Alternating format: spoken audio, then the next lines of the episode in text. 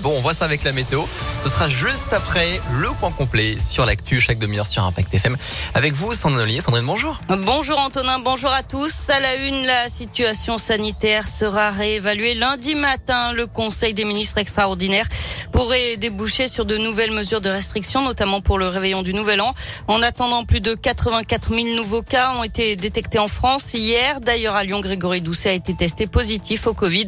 Euh, le maire va donc s'isoler pendant 10 jours. Et puis la vaccination, vous le savez, est désormais ouverte aux enfants dès l'âge de 5 ans. C'est sur la base du volontariat. Reste à savoir justement si les parents vont suivre la recommandation des autorités sanitaires et du gouvernement. À Lyon, ceux que nous avons rencontrés sont plutôt attentifs.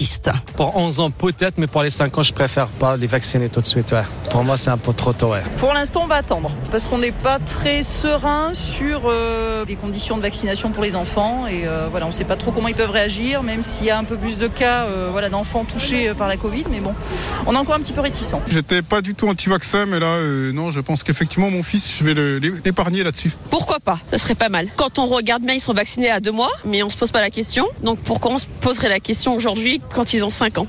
Je préfère attendre un peu comme elle a que 6 ans. Vu qu'elle est un peu petite encore, je, trouve. Donc j'attends un petit peu de, comme c'est récent. Donc. Mais si on doit le faire, on le fera. Hein. Et dans le Rhône, la vaccination des enfants pourra se faire au centre de Gerland et à celui de Villefranche. Et pour les adultes de plus de 30 ans, une nocturne de vaccination anti-Covid est organisée à la Pardieu ce soir avec du vaccin Moderna. Ça se passe au deuxième étage du centre shopping. C'est de 19h à 23h. L'opération sera reconduite jeudi prochain.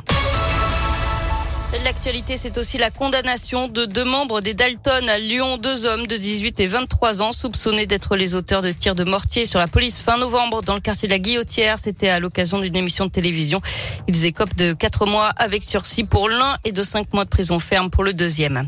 Une visite très attendue dans la Loire, celle de Gérald Darmanin. Le ministre de l'Intérieur se rendra cet après-midi au commissariat de Firminy où quatre voitures de police ont été incendiées devant l'établissement ces derniers jours. Un épisode de pollution en cours dans la métropole de Lyon et le Rhône. La préfecture a déclenché le niveau d'information recommandation pour cette pollution atmosphérique. Aucune mesure contraignante à ce stade. De simples recommandations de prudence pour les personnes dites vulnérables. Et puis ce drame à Lyon hier soir, un homme de 88 ans est mort écrasé par un bus à la part Dieu. Ça s'est passé rue de la Villette. La victime est décédée sur le coup. Du sport avec du foot et l'OL qui fait du surplace. Match nul un but partout contre Metz hier et une 13e place à la clé.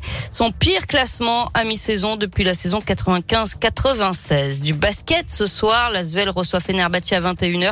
C'est de l'Euroleague. Enfin, Lyon-Pardieu désigné pire gare de France dans un classement du journal Le Figaro. Un classement réalisé sur plusieurs critères, notamment la proportion de TGV en retard, la satisfaction des usagers ou encore la moyenne de la durée d'attente. Bon. Ça devrait s'arranger.